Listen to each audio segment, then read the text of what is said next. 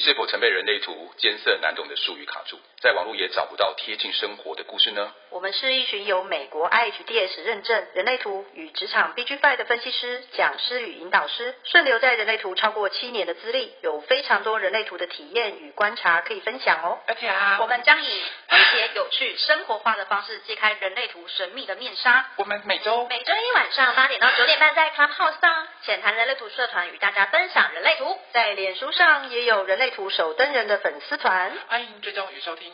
而且我也有啊，收工收工收工，吃饭吃饭，到底要卡我多久了你们？所以，我们今天来讲那个关于渣男渣女这个故事片，然后我们在群组有讨论嘛，对不对？我嗯，嗯，我们一开始是想说从居中心的部分开始切，对吧？对对对对对，嗯，本来是想说讲一到六爻的渣。渣或被渣的渣或被渣的故事，对对对，被不知道被什么渣到了，不好说。居中心空白比较容易遇到渣男或渣女。我们那时候是起手式是这样子去讨论，对吧？所以先来没有哎、欸嗯，你说对你哎哎，我想听听看你说的哎，其实我窗帘你是居空还是居中有有颜色？我居空，在座的应该是你们六位，是不是只有我是我跟关关居中心空白？还有我，怎么会还有我啊？哦，等下，哦哦哦，我这我 我六根清净呢，我都快要出家了，不是？哦，所以只有 Larry 跟飞仙是居中心有定义的。我们那时候是讲说居中心空白比较容易遇到渣男或渣女，可是因为对于渣这个定义，我我我自己不确定什么是渣。就是你要做到什么样的行为才会，就是你的闺蜜或者是你的姐妹淘，或者是你其他的朋友会告诉你说，哎、欸，你真的是遇到一个渣男，会遇到一个渣女，哎，我不太懂，就是你们所谓的渣的定义，可不可以先告诉我界限在哪？我我想想看，我认为的渣，哈，嗯哼哼，对我来说的渣就是可能。当初说好，或者彼此之间有一些承诺，或者是有一些认知上面，然后可能是对方先打破那个原则，然后对我来说，可能就是一个我在年轻的时候觉得，就是你怎么可以说话不算话？你怎么可以这样子？类似像这样。然后后来我学了人类图，才发现说，对我来说，那个展现就是所谓的彼此之间守的承诺跟原则那件事情被打破了，然后可能我。我就觉得，我可能这个原则跟想法，是因为我觉得这是我跟他在一起的意义价值这个部分。嗯、那如果被打破的话，我会认为这个人就是、嗯、可能就是在感情上面，我觉得比较不好的这一部分。就也许别人认为的渣，或者是劈腿很一直在劈腿，或者是在感情上面没有忠诚度啊，这种、嗯、对，就是类似像这样。忠诚度，嗯，OK，忠诚度是很值得讨论的一个部分。对。因为你讲到忠诚度，我就会想到那个 ego 的承诺，对感情方面的承诺这件事情。那你又知道，就是 ego 只有百分之三十五的人是有定义的，对。然后其他六十几趴就是大家都没有定义，所以对于承诺。关于感情这个部分，我觉得也可以从这个面向去探讨。嗯、因为我刚刚突然想到，你们提到居中心嘛，那我觉得居中心跟 ego 可能都跟感情有关系，所以如果你们有想讨想讨论的话，可以一起说。你看居中心接触去的就好几个中心呢，嗯，对。所以，但是在我年纪现在已经快凯龙的一个状态之下，嗯，我就会觉得对于承诺这件事情，跟每个当下。嗯，才是是真的那个部分，我就会觉得这有很多的空间可以讨论的啦。嗯，没错，没错，没错。好，对啊。那等一下，你胡说，你刚刚明明不就是才刚要那个土星回归吗？说什么凯龙？好好说 话可以吗？凯龙不是只有 Larry 吗？我们在座六个，我们我们全部都土星，我们都对，我们全部都对，我们全部都只有土星回归啊。凯龙只有 Larry，你误会了，这样很坏。你这样子讲的 Larry 会中枪。他没关系，他躺枪躺习惯了。那思思，你要讲一下你对于渣的定义吗？哎、欸，其实因为刚刚，嗯，刚刚 Jessica 有说，那你你你跟他的想法是一样的吗？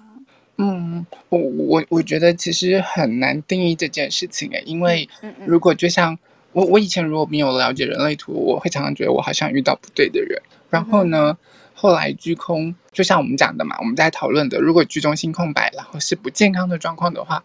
因为我们不断不断的在发起，不断不断的在寻找爱，不断的一直在试图探索，试图搜寻，然后可能就会让我们一直遇见不对的人。Oh. 那对，那当然，意志力中心有颜色的人，他可能会觉得说我要说到做到，但他有可能因为其他能量中心的影响，例如我今天情绪情绪开心了，我爽了，我高兴了，所以我才说到做到。如果今天不开心、不爽了，我就不说到做到了。呃，OK，哎、欸，这你你你你讲的这个我倒是没想过，就是他说不爽的这个问题。这就是非自己的，要要再延伸出去的时候，就我我们都会有很多的非自己的状况来串这个东西了。哦、嗯，对，因为即便它是固定有颜色的状况，可是你明白，因为情绪中心有颜色的人，他喜欢随着情绪的波浪起伏上下高低来做做决定。嗯哼，对啊，所以他这样子跟意志力在做联动的时候，就会呈现出这种状况了。所以不见得意志力中心有颜色的人，我一定会遵守承诺。嗯，了解。对呀、啊，这样这样。那那我自己觉得，其实他的定义是我很难讲诶，因为有有些时候，甚至说你你讲这个人渣不渣，是不是绿茶？就像有的人可能会觉得，哦，好吧，他可能不小心从我跟我跟这个这个人很要好，结果他他跟我男朋友也很要好，然后要好到一半之后，就变成他跟我男朋友在一起。有的人觉得这个很绿茶，然后有的人觉得这不是，这也还好。哦，我我自己会觉得是，我觉得这个价值观是每个人不一样的。嗯、对对对对，我我自己觉得是。我觉得聊天室有人说的很好，哎，就是有人说是大部分人来说不符合自己的期待，或是无法满足自身对爱的需求，就会觉得对方是渣。哎、对对，对。然后有人又说，渣的部分可能是不知道自己想要的爱是什么，所以一直尝试，然后就不小心变成渣男或渣女。对对啊，对啊，对啊，对。或者是当我觉得大部分的人比较像是。呃，后者哎，就是不晓得自己想要的爱是什么。我自己觉得啦，当然不是代表所有人都是这么觉得。我觉得也是哎，我就是不晓得自己想要的是什么。嗯，年轻的时候是啊。对对，我我相信也是，我们无意间也都可能有成为过那个人。对，但是但，但是但但我我我自己觉得啊，因为大部分很多人的定义可能都是，如果我们先撇开撇开世俗上的定义，因为来讲人类图的时候，很可能我们就会了解。那就是他这个人的设计，或者是那个。但是如果带入了我们脑袋二元性的是非对错那些东西的时候啊，那我们就会判断出这个人到底到底是不是渣。就像他可能对我有所欺骗啊，然后多次的欺骗我，可能就会觉得渣。或者是我觉得这个人劈腿啊，然后一劈劈腿就算了，还说谎啊，然后还一次劈了好几好几艘船之类的，劈到三百六十度的这种状况，那我觉得可能就就就是渣等等的。好，对对对，谢谢思思的分享。飞仙在吗？嗯，然后你在，OK。那你是居中心有定义的，对吧？嗯，那你觉得我们刚刚在讨论渣这件事情的时候，对于一个居有定义的人来说，我们一直尝试这件事情，你可以理解吗？我先讲一下为什么今天我会在群组里抛那个议题，问说，就是常遇到渣男或渣女的人会不会是居中心空白？主要是因为。昨天我在看 Netflix 的时候，我发现有一部片叫《玛丽莲梦露》，她的这个纪录片。嗯、然后，因为它里面就有讲说，玛丽莲梦露她出生的时候就是被送进孤儿院。嗯，那他一直都在找家，而且他沿路来遇到的人，包括男人，嗯，就是各式各样都有，而且甚至于到后来怀疑他在死亡的时候，嗯。的那个可能性。嗯，有，因为通常根据法医高大成说的，就是一个人要自杀，真的真的，我讲真的，就是一个人如果要自杀，他会把自己全身上下穿新的衣服，然后把自己打扮得漂漂亮亮之后，留好遗书之后才做自杀的仪式。可是玛丽莲梦露是完全没有，她被发现的时候是发现服药过量之后死在床上，是因为她跟一个家族，就是甘乃迪家族的敏感的那种状态之后。很多人怀疑他是被谋杀死掉的，就是 Netflix 里面其实有，就是沿路这样子讲很多。然后接着他其实当然也从他年纪很轻的时候到后来跟甘乃迪的兄弟哦，全部都来。嗯、我发现他呃就是在一起的，嗯，一直觉得跟玛丽莲梦露在一起是一种跟女生在一起的过程。但是其实他们可能没有准备好这么漂亮的女生，嗯、而且是被别人这样子对待的，因为她毕竟是性感的的一个代表。嗯、对对，所以在当时那个年代，可能很多人不能接受。之后，其实后来那些男人对她的方式，我都觉得很渣。嗯，然后我就好奇的上网去找了他的时间，发现他是居中心空白的人。嗯哼，对。然后接着我就回想起，其实我身边有好几个朋友，他们遇到那种很奇怪的人。大部分也都是居中心空白。然后因为我我会怕说，毕竟这有可能是我自己本身的投射出去的，刚好 focus 在这一块，所以我才抛了这个议题在询问。嗯，然后接着你刚刚在问的说，嗯，居中心空白，呃，就是是渣男。渣的定义，想要从你身上，譬如得到钱呐、啊，或者只是想玩弄你的身体，或者是去跟别人炫耀说他就是。有的人是打赌之后就会去追一个人，然后赢了之后就把人家甩掉，类似这种故事我都听过。嗯，然后或者是呃有所求，就是我觉得那些东西都是对我来说就是渣。嗯，他从头到尾没有对你付出真心或感情，他其实对你。如果他他一开始的动机是我只是觉得哇。就像玛丽莲梦露这个人的代表好了，我觉得她是一个性感女神的代表。我只要追到她，我就好像，呃，可以去跟别人炫耀。的这个动机，你觉得可？但如果他，我的逻辑是，如果你一开始是爱他的，嗯、可是后来因为分手的方式是比较，譬如说你先劈腿才分手，或者是其他的，让人家觉得处理的美好，我觉得这是一个需要学习的过程，因为不是每个人在感情里面都能够这么成熟的开始跟结束。嗯嗯。但是如果今天在一开始的时候，他是来跟我先人跳的，或是像对我现在的条件跟年纪而言，我觉得如果只有骗财不骗色的话，就渣。我一定要骗。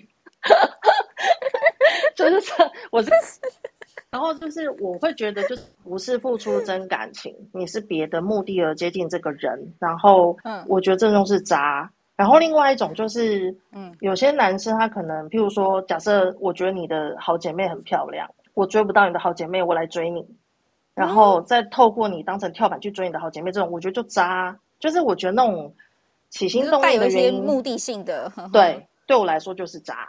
哦，这很母汤哎！这是等下，这是这是谁的故事？怎么那么可怕？就是就是要要借由跳板这件事情，就蛮多。因为你看，像之前不是有遇过那个，是有一个先生，他想跟小三在一起，然后他就直播电话直播跟小三连线，然后回家杀了他的老婆跟小孩，这是一个社会事件啊。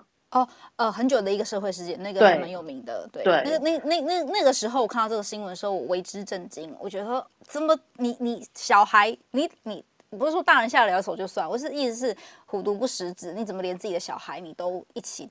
就做这件事情，我其实那时候当下是很震惊，就连那个跟他在一起的小三也很渣。就是我觉得类似这种，就是感情没有处理，怎么看待这些，或者是你分手后你还是不是尊重这些人，这种过程都是一个一个状态。所以我觉得是一个蛮复杂的标准吧。嗯，然后我会说，呃，居空有可能会这样的原因是，我觉得居中心空白的人，他们其实接受接纳度很广，诶，有时候那个广。我我在想，跟人生角是三爻是有的拓的，然后所以，因为他们说 三爻说关我屁事，因为我都觉得他们给我的一些状态，就是好像都会很多东西都会愿意尝试看看，并没有像我这种二爻的偏执，再加上居中心有定义，我看到说我不要，就是我会直接拒绝掉。哦，可是我觉得居中心有定义的人，他们会先试试看了之后，然后到。对方可能到达一个很夸张的地步，他们已经每个人都会有底线嘛。对对对对对。可是可能他的线在大西洋，我可能只是在 台湾海峡，就是。我觉得那个，我我的意思是这样，所以才会因为他的接纳度这么广的关系，有可能就是遇到的人就会多，那可能遇到渣的几率就会高。我的意思是这样。嗯嗯嗯，对，我是用这个，我其实蛮认同的啦。嗯，就我用这个角度在推论这样。嗯，我我想也是，因为居中心空白不小，就是像你说的，我们想要知道我们自己的底，也不是说底线在哪，就是我因为对我所谓追求的爱情的样貌或是模样我不清楚，所以我觉得这个。人来，我觉得 OK，然后那个人好像也可以，就是包容性比较大，但并没有说就是像你刚刚说的，譬如说二爻的偏执加上居中心有定义，你就会觉得说、嗯、哦，这个人我不要这样子。嗯，可是如果这个人是很真心的在追求你，但不是真的不是你喜欢的型呢，会打动你吗？你说我的设计吗？嗯嗯嗯嗯，我觉得我的设计有点。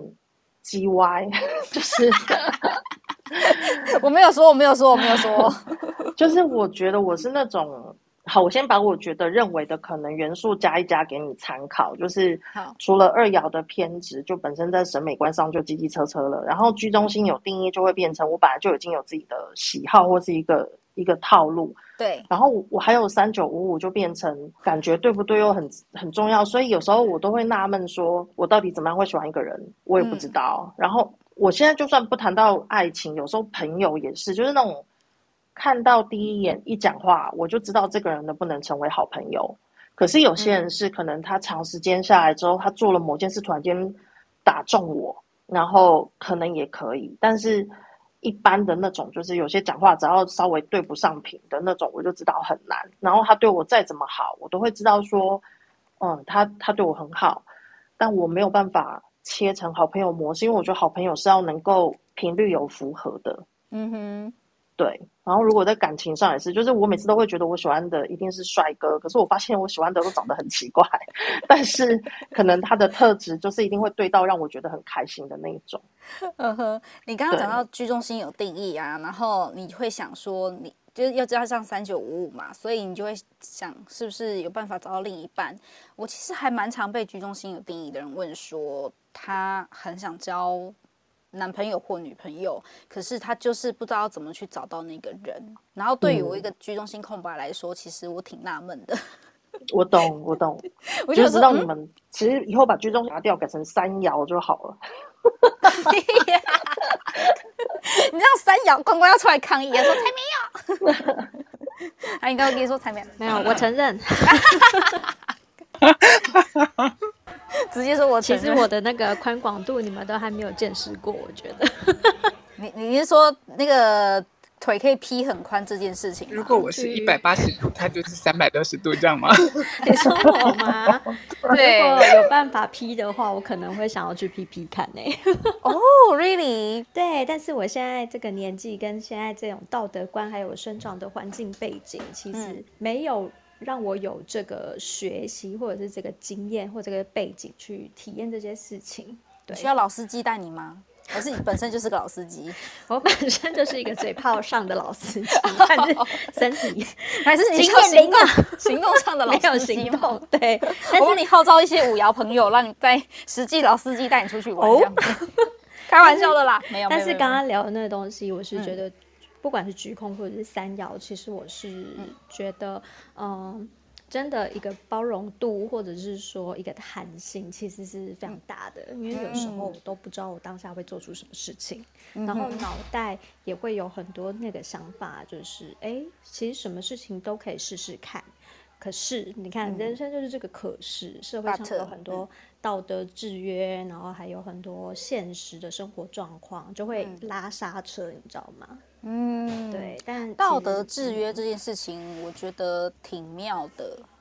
嗯，嗯，就是道德制约这件事情，应该是社会人想出来要管理大家的模式。我自己觉得啦。嗯、然后那个道德制约，应该我觉得占跟非自己的人数是一样的吧？嗯，这这是个非自己的世界，然后这也是一个道德绑架跟制约的世界。你讲到道德这件事情啊，我之前看过一个文章呢，我当时其实是蛮惊讶的。然后这件事情我在曾经一个就是类似讨论会上讨论，因为那是一个关于家族人的闸门。呃，我我我离题一下，然后反正他的大意就是说，日本在战后二次世界大战之后，就是他们民不聊生，加上生育率也很低，因为很多人都出去打仗了嘛，所以他们允许他们自己的老婆就在那个村里面可以跟很多人生小孩。因为他们要提高那个生育率，生育率，所以他们没有再 care 就是什么这是谁家老婆这件事。反正你如果是一个可以生的，你就 everybody 晚上都可以去那边，你就是可以任何睡别人老婆这件事。可是这件事情在我现在听起来觉得太太荒谬，太太不可思议了。因为在道德观上根本是不允许这样子做的啊。可是，在家族人的眼里，他们就是为了要繁衍，就是下一代，所以对他们来说这不是重点。刚刚有谁要讲话？真的太可恶了。这种这种道德观，对这种道德观太可恶了。为什么没有生在那个时代，我就可以悖论？我 不知道，我也这么觉得。你 其实只是后悔没有在那个时代，或者是那种时代背景，你就可以 be happy。我要想你们，你们歪呀！你们追求今天形象崩坏。你们不本来就没有形象，开玩笑的。哎、欸，可是窗帘我我也有看过，那个有一部影集也是在讲类似这个模式，它就是叫做《使女的愿望》还是什么？嗯、它就是在说那个国家也是因为所有的比较高官他们的生育率都没有办法，大部分都不孕，嗯嗯嗯，然后所以他们就去掳了很多女生来帮他们做代理孕母。可是我觉得对我而言，我猜啦，这个是一个社会人的模式。我猜，因为家族人是自己人嘛，所以他们有着延续家族香火跟文化的一个义务。对。可如果提高一点，到达全民的生育率的话，我在想会不会是有可能是社会人？社会人我就是有可能。对，可是如果说今天，譬如说我的家族里面，我的先生死掉了，但是我要帮他们家延续香火，我就跟弟弟生，这种我觉得就是家族人。然后，可是如果今天是譬如说我们这个村里面的老王他已经死了，我去找老张生，这种我觉得就社会人。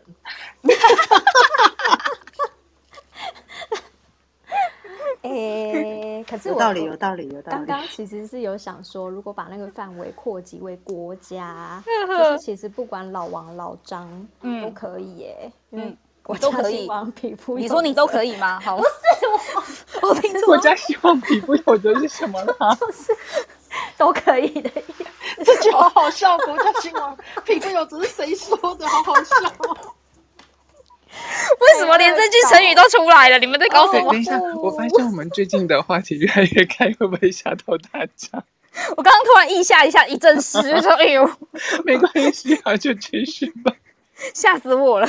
那我们好，我们绕回就是关于渣男跟渣女这件事情。然后，因为我们今天就是有跟呃居中心部分，就是我们刚刚提到的，就是飞仙有稍微提到说，为什么今天会有居中心空白这个部分直接切入，就是为什么怎么样的渣法？可是我我那时候其实对于飞仙的这个说法，我我自己是觉得，因为我是居中心空白的人，我搞不好就是其实就是那个渣男或渣女的其中之一，只是我自己一直没有认知到这件事。你懂吗？因为我可能就是觉得，因为我不晓得我想要的爱是什么，所以我就是会想要多方尝试，然后对方就会觉得很受伤，因为可能对方是真心想要跟你建立一段关系，可是对我来说，我就觉得，诶，这个好像不是我想要的模式的时候，我就会想说要提出分手，然后就再找下一个男朋友这样子。你的、你的、你你讲的这个状况呢？我先讲，这真的是我朋友，这不是我的故事，嗯、我的故事之后再说。好哦，你要爆料自己的也是可以哦。哦，我是没在怕的啊，你知道，你知道我已经没有形象，我是没在怕的。我有在怕。飞仙会怕你，帮他帮他顶，帮他留一点形象。就是呃，我其实关于就是居空跟居中心有颜色的人，因为居中心有颜色的人有定义的那个状况，其实，在正常的状况下，我一旦认定了我跟这个人在一起，或者是我相处了，那我就认定他，我不会一天到晚在想说这个人是我对的人吗？或者是我呃在夜深人静的时候看着他打呼，突然想扒他一巴掌，说妈的，一天到晚在打呼，我真的要跟这个人过一辈子，或者是说。嗯会有那一种，就就反正他们认定的，就觉得就是就是这个人了，所以他不会在这个时候开始有胡思乱想，或者是有的没的，嗯，对，除非这段关系真的已经到了走不下去的状况了，那他们才会开始联合脑袋有这样子的状况。但是我们，嗯嗯嗯，继续。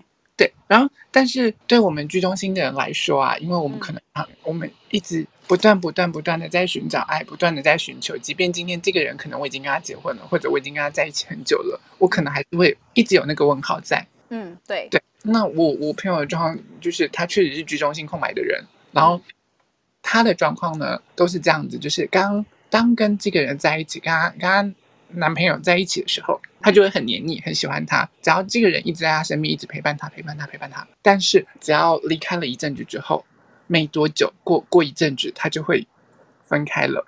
嗯，对，就像他在大学的男朋友，当时其实很爱，很爱，很爱。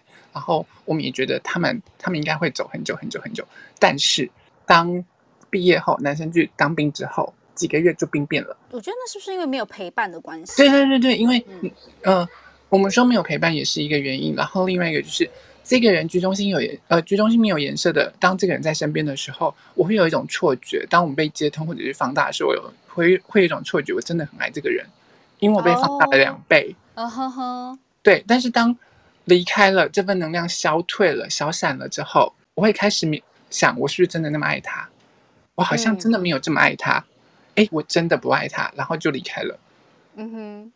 对，那这样子的状况其实上演了好几次，所以确实我我要说，居中心有呃没有定义的人，确实会有这样子的状况存在。包括我，我也会有这种状况，我会很希望另外一半能够时时刻刻在我身边。所以这样不会太黏腻吗？嗯、因为如果回到人生角色的时候，不是每一个人是应该是说每一个人都是应该要有自己的独处。对，没错，没错，就是我我我其实对我们来说，嗯、我们每个人都需要有自己的独处空间，才有办法回到我们真实的样子嘛。嗯，对。嗯、但是那是那是我们单就居中心有颜色的人，他会想要这个人陪伴在身边，至少就是说。哎，我可能需要一直不断的 touch，不断的 touch，然后让那个居中心被填满，然后被塞满的那种感觉之后，他就会觉得哦，对，我还是很喜欢这个人，我还是很爱这个人。然后，但是如果一旦拉开了，你知道空间时间距离过久了，我可能一个礼拜、两个礼拜、三个礼拜的时候，那那份确定感消退了，然后居中心空白的人旁边又来了另外一个有颜色人去塞满它了，那你想结果会如何？哦，就被塞满了啊。哪里塞满？等一下，没有啦。哎，等一下，歪题了。因为我刚刚就是有 recall 这件事情，嗯、我在想说，嗯、呃，像因为我已经结婚蛮久的，然后我也生了小孩，嗯、我刚刚脑袋出现的 always 是说，哦，难道人生就只能有爱情吗？因为像你看我们家这么的热闹，嗯、就是我老公其实有很长。一阵子，他是在外地工作，可是那时候忙着顾小孩，根本根本就不会想着没有人陪伴这件事情。但是后来我也发现了，就是我跟小孩子在一起的话，其实呃居中心都是有被定义的，嗯，所以不管是爱情是不是另外一半，就是身边有人可以让自己安稳稳定下来，嗯嗯，好像居定义真的会有一种。有方向，然后有自己是谁的那种定位的，不能说价值感啦，价值感可能就连接到意志力中心，嗯、可是那种、嗯、是那种很稳定的温暖感是会有的。嗯，对，多体验。对，哦，感谢两位的分享，我觉得刚刚你们讲的非常好，因为我没有想过就是陪伴不陪伴这个问题，就是思思刚刚说的，然后还有公关分享的。然后我想问一个问题是啊，人类图上面不看人，光看图的话，是可以看得出这个人有渣男或渣女的潜力吗？有没有你们分析师在解图的过程中有人问过你们这些问题的？其实有人问过我这个问题。嗯，关关关关，你说吗？啊、呃，我不会觉得那是不是渣的定义耶，嗯、反而会是觉得哦，他在体验，不管是情感。关于爱自己也好，嗯、或者是体体验那些呃性感，嗯、就是跟对方情绪的火花，嗯，其实情欲流动之类的。对对对，其实会有非常不同的，比如说我们刚刚在讲啊，也有家族的，也有社会的，然后也有个体的，嗯哼嗯，其实会带来不一样的那个人的呈现跟感受。可是个案来问你的时候，就是他非常之困扰。他说：“我再也不想遇到渣男渣女了，麻烦我像我现在拿五张，就是我手边有的对象的图给你，帮我看谁比较渣。”我破个题好了。嗯嗯，我会跟对方讲说：“为什么你想要知道这些呢？那你的内心对于自己，有没有够信任自己，或者是够爱自己？那然后我会引导他去看自己的 匮乏这件事。” OK，然后个案很生气的就走掉了。对，有可能。个案就说：“我就是来问你的，你你你还没给我。”我也要回答，我要抢答，我要抢答，抢答。我会叫他去找 Jessica，直接开天眼看吗？对呀，哎，我帮我帮你讲。来找他做解读的，就是说我跟飞星讲说，为什么不？为什么要退他的解读？他就跟我说。我觉得他是来问事的，问事的。对啊，为什么最后变成这样的结果？好好笑哦！哎，那我也有疑问，有疑问。好好问问问。那杰西卡先说，因为人有时候会把人类图当成算命的。嗯，他不是算命吗？他不是算命吗？这不是最常被人家问？哎，人类图是算命吗？他是算。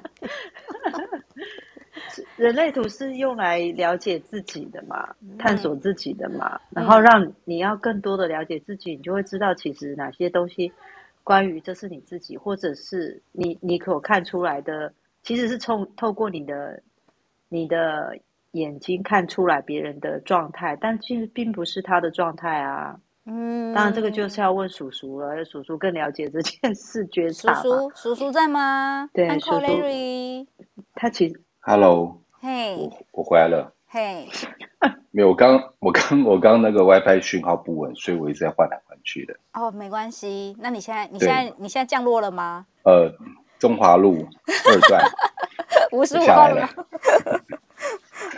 接下来你刚刚说要问 Larry 哪哪一 part？你是说那个关于看见自己的，那是因为自己本身过去的状态而造成可能。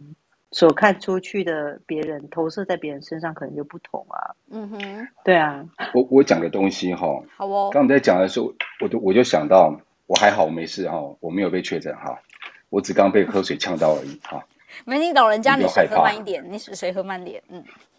我在想高中那个时候啊，因为那个时候，呃，我很多同学，我们那个年代，他们常常会去跑舞厅，那个年代有舞厅。嗯嗯，就是他们会办一个场，然后场子里面呢，他就卖票，所以就卖给各个学校高中，就偷跑啊，去那个一定会抓的啊。嗯哼，但我们就喜欢玩嘛。但是因为我不会跳舞，所以我在旁边看着。然后呢，我一个同学，他就很喜欢办这种舞会，然后就卖票，然后就是包场，可能包五万三万，然后一张票卖两卖两百块三百块。嗯哼，然后卖出去越多张，他就赚钱。所以呢，他的习惯，他的兴趣就是他会去，而且是前三志愿的女生，就是那个高中的前三志愿的女生，嗯，他会尝试跟不同的女生交往，然后就跑来跟我说，嗯，他说女生应该如何如何去跟他们在一起，但那个在一起有点像收集，收集各种不同女孩子的状态。你说十二星座的女生这一类的吗？他的收集就是，比如说长相啊，或者是跟他们发生关系的时候，应该如何如何如何这些东西。我我觉得有个点，我觉得“渣”这个字，我觉得有个点是因为出发点的不同。就刚刚飞仙有讲嘛，哦，嗯，如果今天出发点我是为了玩弄女人或玩弄男人而去交男女朋友，那这个就是渣。然后后来呢？目的性的嘛，对，嗯，哎，对，有目的性的。嗯，后来他每次跟我讲的时候，叫我，那我我就很俗辣。其实我是不敢去试，但是我想过，后来我没有去试，我我我我怎么干啊？后来呢，我有一些朋友一些同学，当然那个时间过很久了，然后我也没有去调他们人类图来看，我只是说从人类图的范畴来看，因为有一些 maybe 可能有一些设计可能是居中心空白，哦，可能是，然后他们就会觉得，哎，哦，真的是这样子吗？因为对于我们来说，他很有经验，他能够讲得头头是道，怎么跟女孩子交往。然后就勾起那种高中小男生有没有？哦，情窦初开的心，嗯嗯，对。然后他们就会说啊，那我要试试看。他们可能认为这就是一种感情，这就是一种爱吧。但是对于说话的那个人来讲，他的出发点是玩弄，是很明显。但是其他听的人就搞不清楚，在搞不清楚状况之下，他们可能就去尝试。然后尝试的时候，他们就被那些女生。可能到底是谁被玩？搞不好他自己被玩，他自己不知道，对不对？对啊，那些女生在背后的讨论说：“哎，我告诉你，他就是这样子。”然后另外，对啊，我们在玩他，他都不知道。对啊，那好男生好笨哦，笨死了这样子。对，都有可能啊。但是我觉得，那最起码对于一个男生或女生来讲，那是一个成长过程。对他们来说，可能对他们成长过程来讲是一个经验。你知道之前呢、啊？之前有一个老艺人，老艺人杨婆。我记得他上节目讲过一句，他是扮演过扮演过杨婆婆，有没有？哦、你不要跟我说你不知道。杨凡。对，嗯。然后他说过，嗯、呃，他后来后来就娶老婆了嘛，嗯。还是后来交了一个女朋友，就跟他说过，因为杨凡在那个业界里面，过去他交了很多女朋友。嗯，那对他。然后大家对他有小生非常帅，对。对，对他有很多批评，就是关于交女朋友这件事情，很多的批判跟批评。嗯哼。如果以现代语言来讲，有可能人家会认为他是渣。他说过啊，他说后来有人问他的那个时候的，呃，可能即将变成老婆的女朋友说：“你为什么选他？他这么的怎么样？怎么样？怎么样？”他跟他说：“如果他经过那些大风大浪，他还能够，呃，他都已经经过这一些了。那如果再跟他在一起，代表他认真对我，代表他再也不会晕船了。我会觉得就是我想揍他。” 啊，这个代表你想做哪一个人？我我想做杨凡。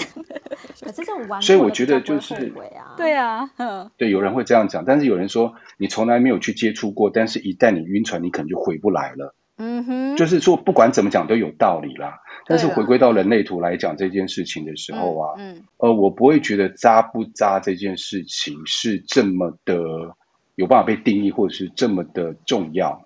嗯哼，但是我在回顾那个时候，因为我那个时候的同学大概年纪都差不多，高中生嘛，对不对？确实，如果按照那个来排的话，大概有一半的同学，他们可能居中心是空白的。我个人猜测，他们在状况之下是更容易被影响。他们那时候所认为认定的那一个人，可能是权威的那个人，很会做的那一个人。嗯哼，他们认为女生应该怎么跟去跟他们做互动或对应，我是这样觉得。嗯，嗯，哎，我们说居中心有定义的人是几趴？是不是各五十？我记得比例还蛮接近的。哎，不是哦，不是各五十哦。等一下，我有点忘记，就是我记得比例很接近啊，但是实际的数字我忘了。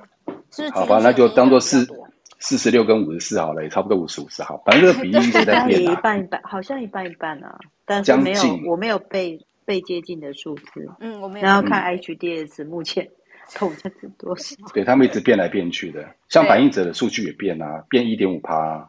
显示者也变啦，我记得就变。它数字也变。我记得好像是一个五十几，一个四十几吧。对啊，好像是，好像是，对对对，五四还是四十六之类的。居中心有颜色，有颜色是四十六，然后空白的是五十四。OK，四六还是五十四。可是这个是二零一四年的时候的数据。对，其实会改啦，会改。OK，所以大概差不多一半一半吧。嗯嗯嗯嗯嗯嗯，没有，虽然没有到像情绪中心一样，就是很明确的各一半，但比例上是很接近的。所以我觉得 Larry 刚刚说的，班上同学有可能就是依照统计数字，我们假设我们这样拆分的话，有可能就是有一半人是也是居中心空白的人啊。那你那时候没有尝试，你会觉得会懊悔吗？我有懊悔过啊，我大概懊悔到我出社会那个时候，刚刚三十几岁的时候吧。然后呢，就忙于我就忙于工作啊，所以也没有，嗯、就是到后来就忙于工作，就没有想到无为不为，你知道不？嗯，就没有，因为太闲，你就会想到有的没有的啊。干嘛呢？我个人认为啊，那是我啦，不代表其他人。嗯、我要说太闲会写到一些无为不为。我说嗯，可是追求追求爱这件事情是人的本能啊，所以我的意思是说，嗯、你那时候。虽然没有，虽然没有像其他同学一样去多方尝试，那你长大之后，你出社会之后，你还你还会想要去尝试，就是像他们那样的状态吗？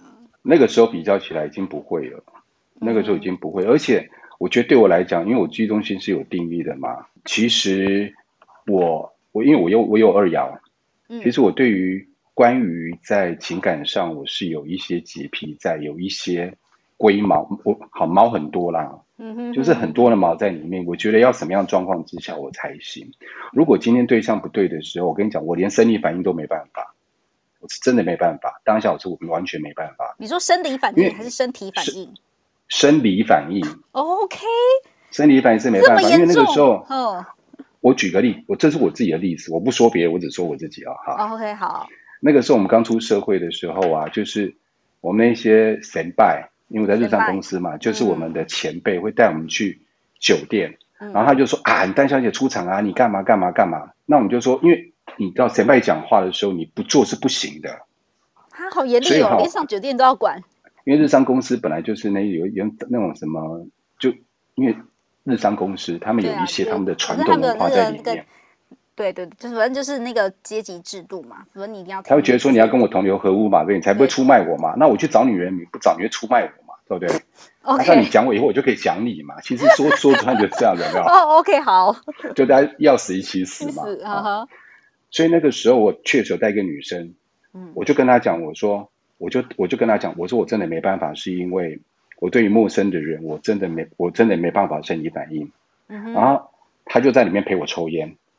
抽完我就混时间，混了五十分钟以后，我就假装说啊，好，我结束了，完事了，这样子哈。我就发现对我来说有点难度，是因为我后来才慢慢了解我的二幺，对于这个事情是有一些龟毛地方、洁癖的地方，还有感受的地方。就像刚飞仙讲的，我跟这个人聊一聊，然后跟人说说话，我大概就知道可不可以有后续，会不会有后续，我大概就知道了。嗯，而且如果我的出发点是单纯想要玩，我就挂了。